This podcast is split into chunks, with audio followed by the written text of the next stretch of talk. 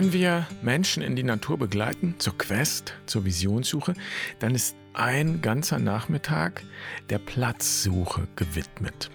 Platzsuche heißt, du machst dich auf den Weg in das Gebiet, in dem du vier Tage und vier Nächte alleine verbringen wirst, fastend, ohne Dach über dem Kopf.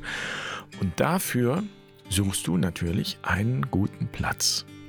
Und ich mag diesen Nachmittag sehr gerne, weil die Platzsuche immer ein Spiegel für das ganze Leben ist. Man spürt die Aufregung in der Gruppe. Gibt es genug Platz für uns alle? Finde ich einen guten Platz für mich? Was für nicht? Und was mache ich, wenn mein Traumplatz schon besetzt ist? Und so wie jemand nach dem Platz sucht, so ist dieser jemand. Die Platzsuche ist auch ein Spiegel für die Seele. Die einen können kaum abwarten und beeilen sich, andere lassen sich Zeit oder trauen sich auch nicht richtig. Es gibt kein richtig oder falsch, würde ich sagen, nur anders eben. Und die Erfahrung zeigt, am Ende haben noch immer alle einen guten Platz gefunden, einen Platz, mit dem sie zufrieden sind. Und so soll es heute um die Platzsuche gehen, die Suche nach dem Lebensplatz und darum, was diesen Platz ausmacht und woran du ihn erkennst und vor allem, warum es so wichtig ist, diesen Platz ja zu kennen zu finden. Und damit herzlich willkommen bei Barfuß und Wild. Ich bin Jan, schön, dass du dabei bist. Ich freue mich, diese Folge mit dir zu teilen.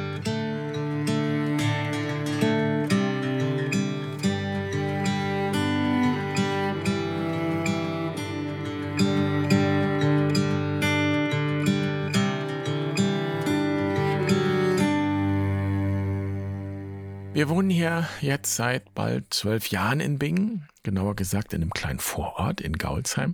Das ist ein schnuckliges, rein hessisches Straßendorf. Hier gibt's Gruppen und Vereine und Feste und andere Veranstaltungen, also halt so typisch Dorf. Und hier wird ein Unterschied gemacht. Ich würde nie wagen zu behaupten, ich sei ein Gaulsheimer. Ich bin und bleibe ein Zugezogener, weil ich hier nicht geboren bin. Und selbst da bin ich mir nicht sicher, ob das reichen würde, denn manchmal habe ich den Eindruck, dass hier im Dorf war ja erst die siebte Generation, wenn überhaupt sagen darf, so wir sind Gauzheimer, Eingeborene sozusagen. Also jedenfalls muss vollständig in Vergessenheit geraten sein, dass man irgendwann mal zugezogen ist. Und das klingt jetzt vielleicht lustig, aber ich weiß, dass das für manche hier für manche Zugezogene ein echtes Problem ist. Denn sie wünschen sich nichts mehr als ganz dazuzugehören und zugleich spüren sie, dass sie nicht ganz dazugehören. Zumindest empfinden sie es ebenso. Ich ja auch. Und ich bin mir aber gar nicht sicher, ob das wirklich damit zu tun hat, dass wir Zugezogene sind, oder ob das nicht Ausdruck eines viel tiefer liegenden Phänomens ist, das letztlich alle Menschen betrifft. Die Frage ist immer, wo dein Platz ist. Ob du einen hast, ob du ihn kennst und welchen und ob du den richtigen Platz hast. Und das heißt auch, ob du zur richtigen Gruppe gehörst. Und da ist es am Ende egal, ob deine Familie seit der Steinzeit am gleichen Ort lebt oder ob du erst im letzten Jahr an diesen Ort gekommen bist.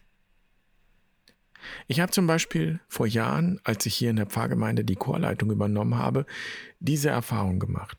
Da kam eine junge Frau hier aus dem Dorf und wollte mitsingen. Und soweit ich weiß, war die alles andere als zugezogen, also die war Eingeborene.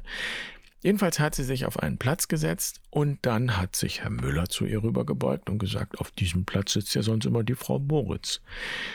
Und dann hat die Frau den nächsten Platz probiert und da hat sich dann die Frau Rottmann rübergebeugt und sagt, ja, Entschuldigung, hier sitzt ja immer meine Schwester.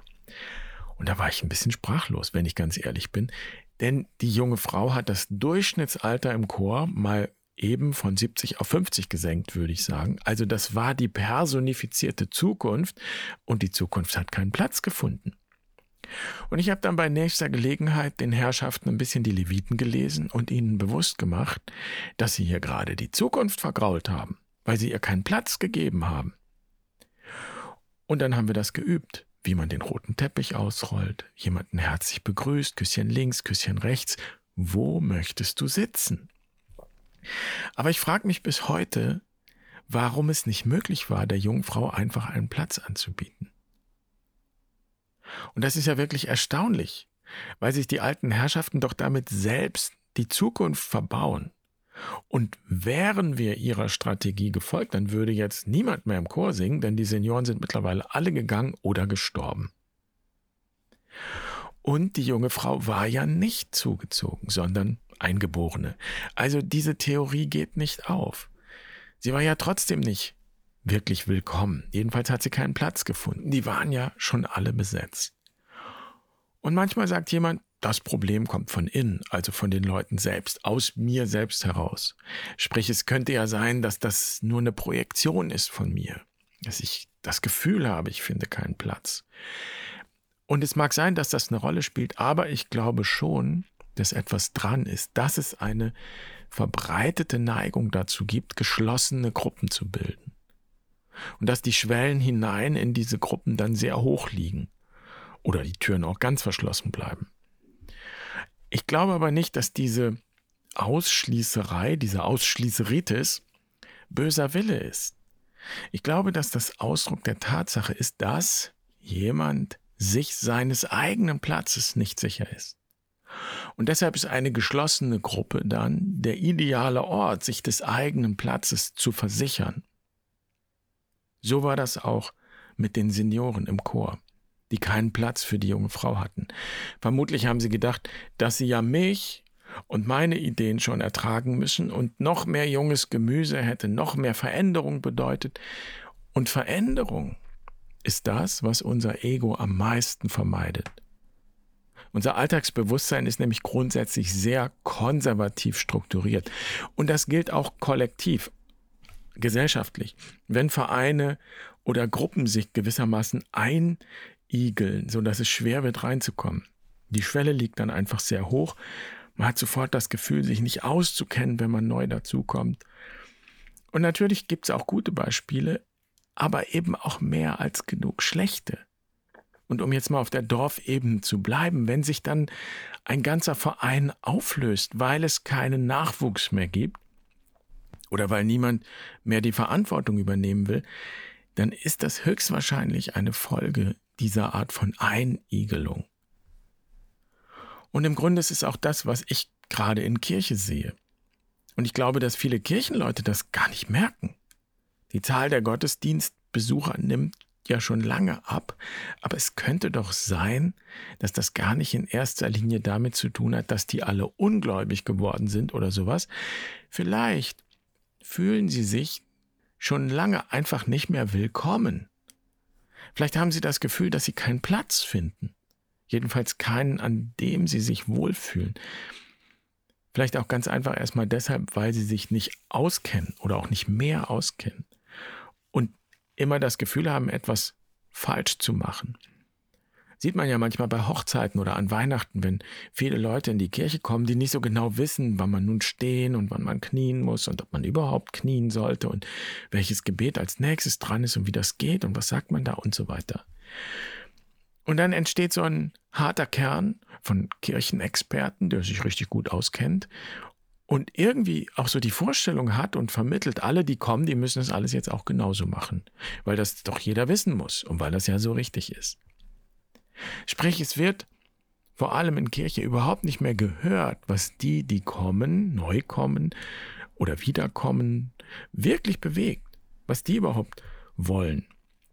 Sondern man schiebt die ganze kirchliche Tradition immer weiter so durch die Gegend und alle müssen sich einfügen irgendwo. Ohne dass jemand mal fragt, was eigentlich die brauchen, die jetzt kommen. Und das ist erstaunlich, ist wirklich erstaunlich, denn das ist die Grundfrage mit der Jesus, und der ist ja nun mal die ausschlaggebende Persönlichkeit bei der ganzen Sache, also dieser Jesus hat meistens genau diese Frage gestellt. Was kann ich für dich tun? Und noch mehr als das, Jesus hat mit seiner Bewegung, die ja erstmal eine innerjüdische Bewegung war, viele religiöse Grenzen und Tabus aufgesprengt, hat ständig die Regeln gebrochen. Und die Grenzüberschreitung und Tabubrüche, die betreffen auch soziale Grenzen. Jesus verkehrt mit den Aussätzigen, mit denen, die wenig angesehen sind in der Gesellschaft. Er lässt sich als Mann von Frauen berühren, was damals nicht selbstverständlich war. Er verkehrt mit Heiden, als Jude mit Heiden. Das heißt, er hat die religiösen Reinheitsgebote missachtet. Und schließlich ist die christliche Bewegung, die nach Jesus entstanden ist, ausdrücklich dadurch gekennzeichnet, dass sie soziale und sonstige Grenzen überwindet. Das Ideal ist, dass Männer und Frauen, Freie und Sklaven, Griechen und Römer alle den gleichen Status haben, alle geschwisterlich verbunden sind, auf Augenhöhe sozusagen, trotz aller Unterschiede.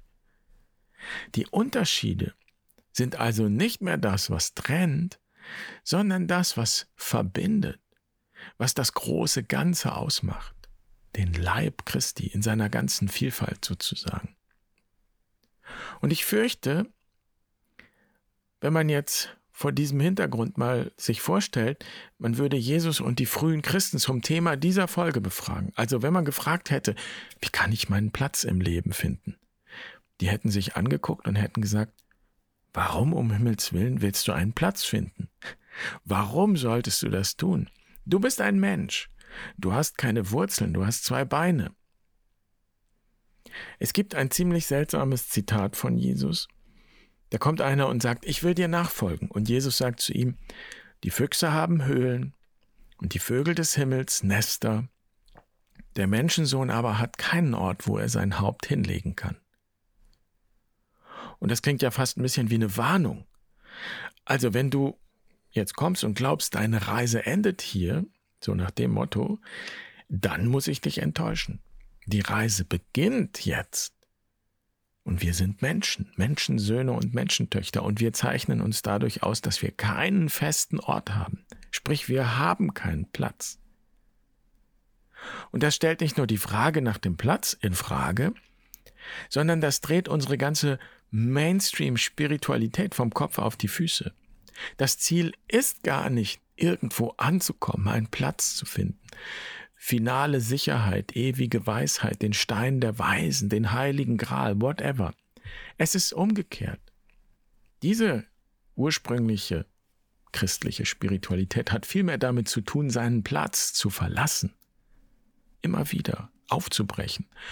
Oder aber, und da kommen wir zum Thema zurück, den Platz nicht im Außen zu suchen, nicht wie etwas, das man äußerlich einnehmen und besitzen kann. Besitzen im wahrsten Sinne des Wortes.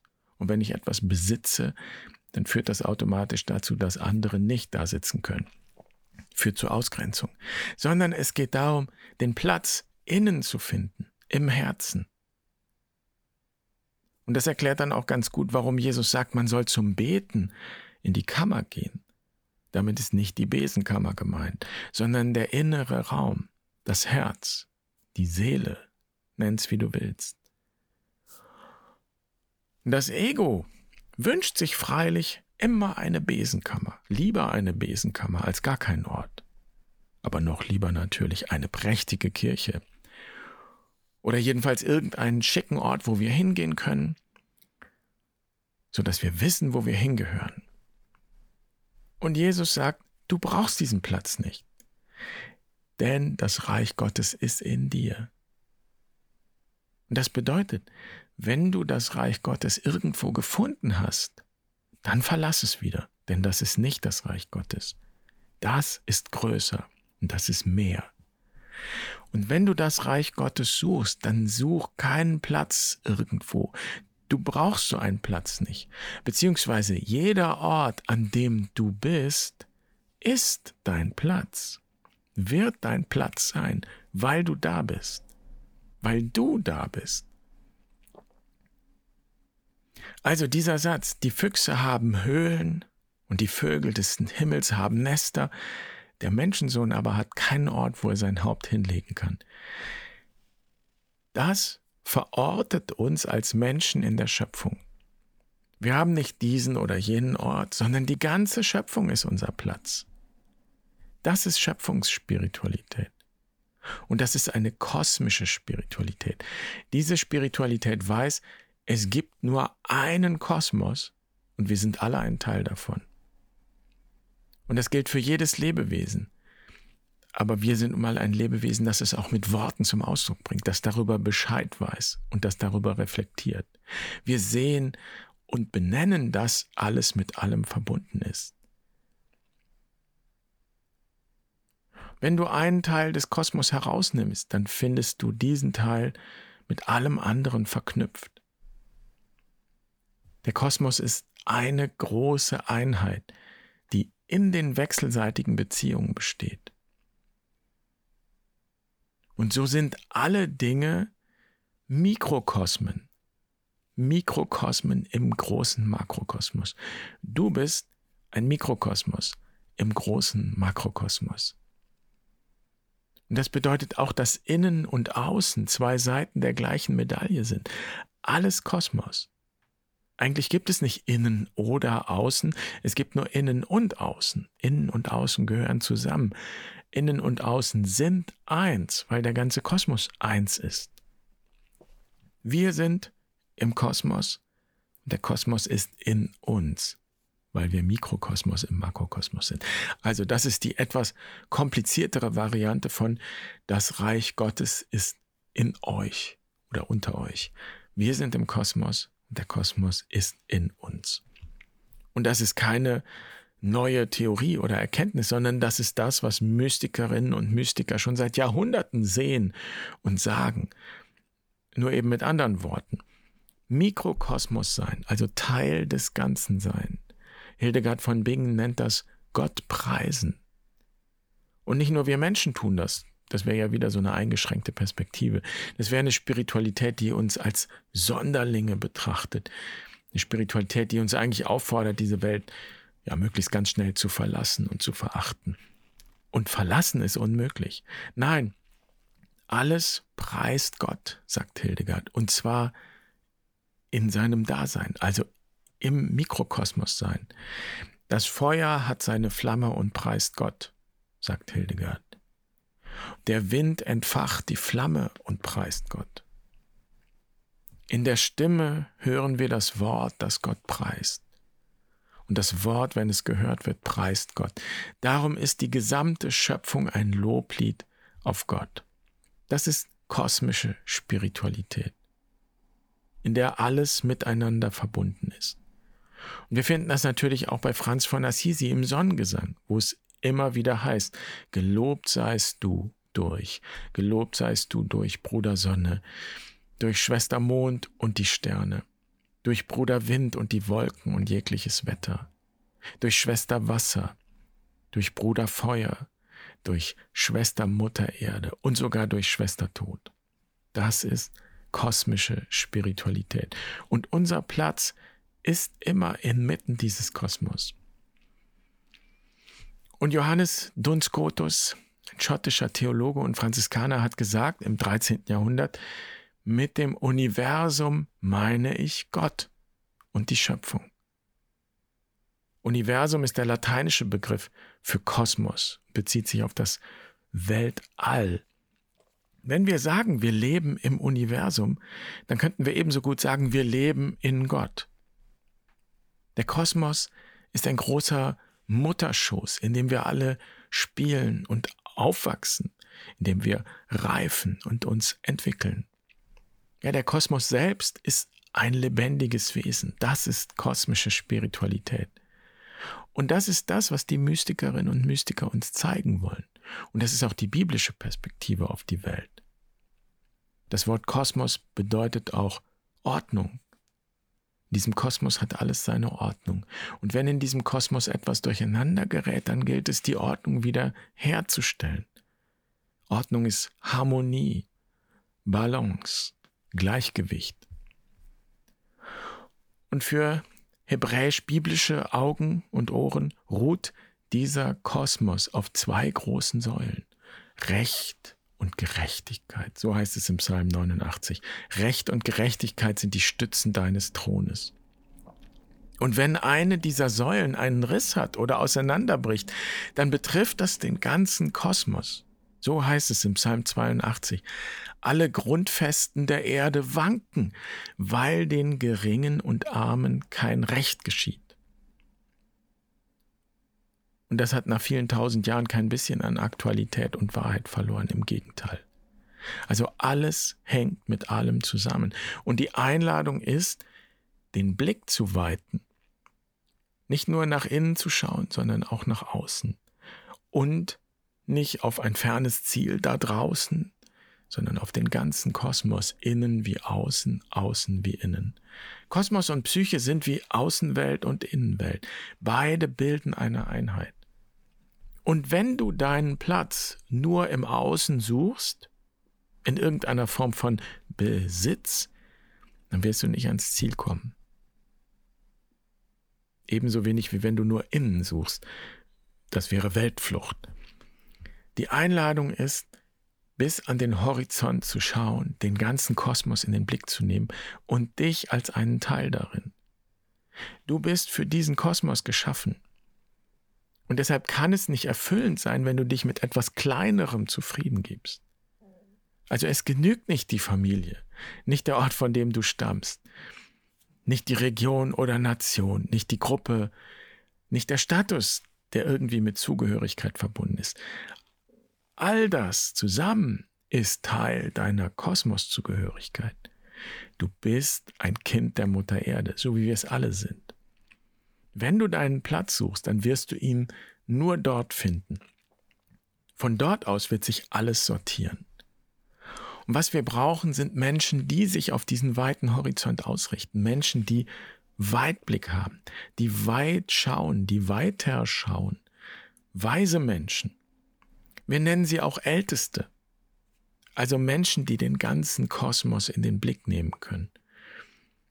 Und wir können das. Das macht unser Menschsein aus. Ja, das ist vielleicht das Ziel unseres Menschseins. Thomas von Aquin, der große Theologe des Mittelalters, hat das mal so gesagt. Der Mensch ist capax universi. Das bedeutet, der Mensch ist des Universums fähig.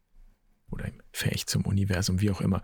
Und das heißt, wenn du unsicher bist über deinen Platz, dann könnte es sein, dass es jetzt für dich genau darum geht, dass es dran ist, den Horizont zu weiten, dich zu entidentifizieren von all dem, worüber du dich bisher identifiziert hast, was dich bisher ausgemacht hat. Sprich, es geht darum, zu wachsen. Und das bedeutet nicht, den alten Platz einfach durch einen neuen zu ersetzen, sondern den Blick zu weiten für das Ganze, für den ganzen Kosmos. Und wohlgemerkt, das heißt auch nicht, dass alles andere unwichtig wird. Herkunft, Familie, Nation und so weiter.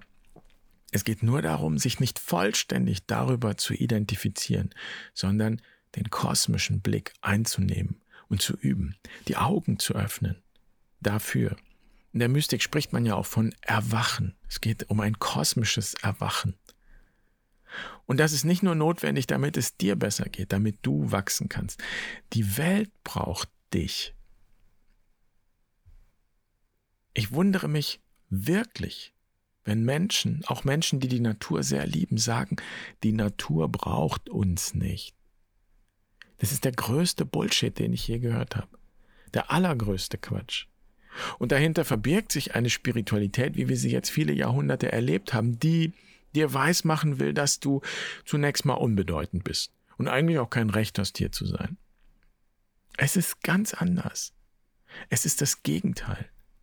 Die Natur braucht uns. Sie braucht uns mit all dem, was wir zu geben haben. Wir sind es, die das Leben leben mit allen anderen Lebewesen. Wir sind es, die die Schönheit dieser Welt und das Wunder des Lebens sehen und genießen und besingen können und darüber Geschichten erzählen. Wir sind es, die Zusammenhänge verstehen können.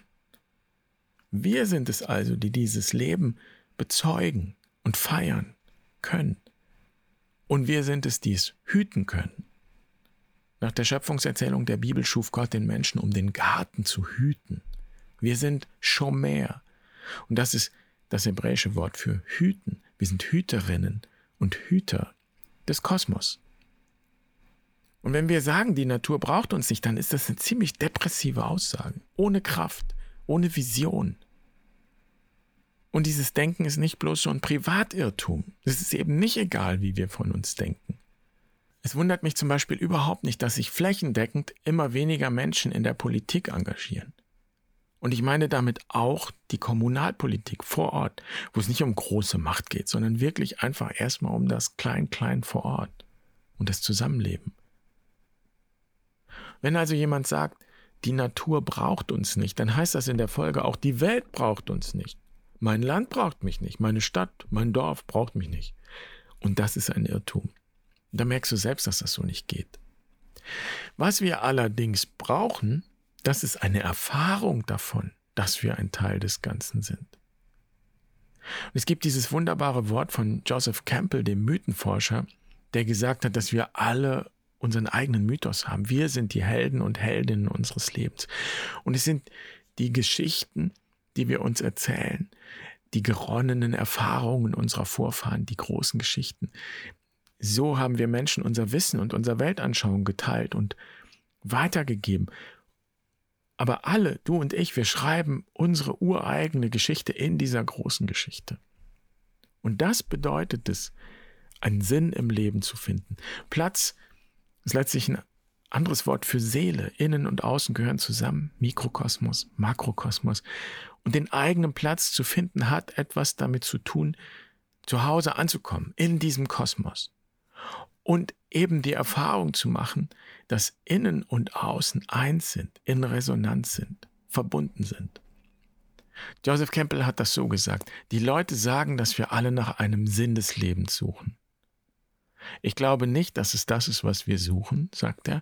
Ich glaube, was wir suchen, ist eine Erfahrung des Lebendigseins, sodass unsere Lebenserfahrungen auf der rein physischen Ebene in unserem Innersten nachschwingen und wir die Lust, lebendig zu sein, tatsächlich nachempfinden.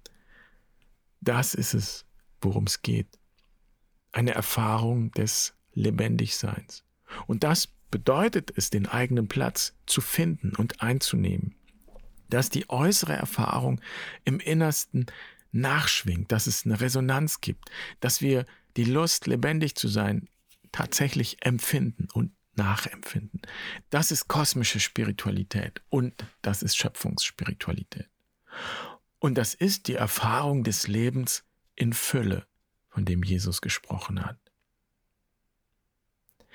Und das Einzige, was mich manchmal nachdenklich macht, ist die Frage, warum ich so lange gebraucht habe, das zu erkennen und es so zu erfahren. Aber vielleicht ist es auch eine Frage des Alters oder eben der Erfahrung. Und wer weiß, wofür es gut ist, dass ich fast 40 Jahre meines Lebens mit dem Gefühl herumgelaufen bin, dass es für mich keinen Platz gibt. Und erst als ich mit der Schöpfungsspiritualität in Berührung gekommen bin, meine Quest, meine Visionssuche spielt dabei eine wichtige Rolle.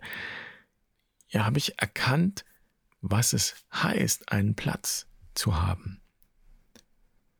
Und ich kann mich erinnern, dass ich in der Zeit um meine Quest herum hier viel im Garten war.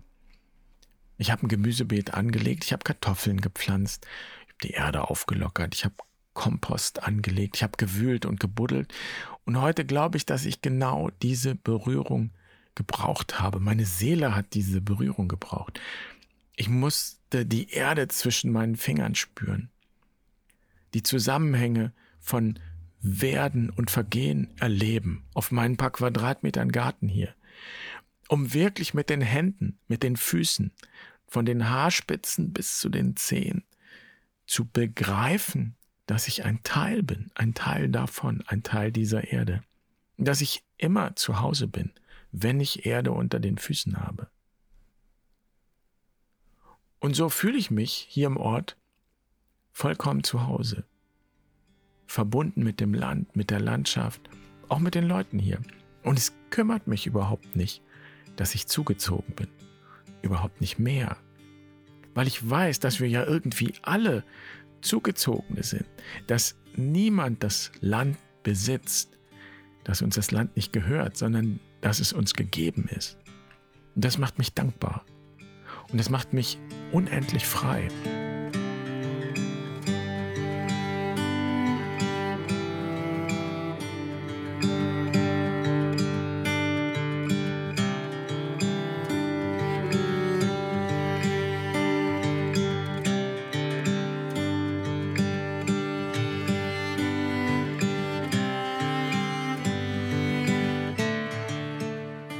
Natürlich kann es jetzt sein, dass du sagst, super Jan, das klingt alles wunderbar, aber wie mache ich denn das jetzt? Wie komme ich zu dieser Erfahrung, am Platz zu sein? Und deshalb nochmal der wichtigste Hinweis, du bist ja schon an deinem Platz, denn du hast Erde unter deinen Füßen. Und das ist der beste Ausgangspunkt, der Ort, wo du jetzt bist, mit all dem, was du bist, auch mit all dem, was du im Rucksack trägst. Es braucht nur die Bereitschaft, wirklich einen Schritt zurückzutreten und die Dinge einmal aus der großen Perspektive anzuschauen. Und dafür gibt es Barfuß und Wild.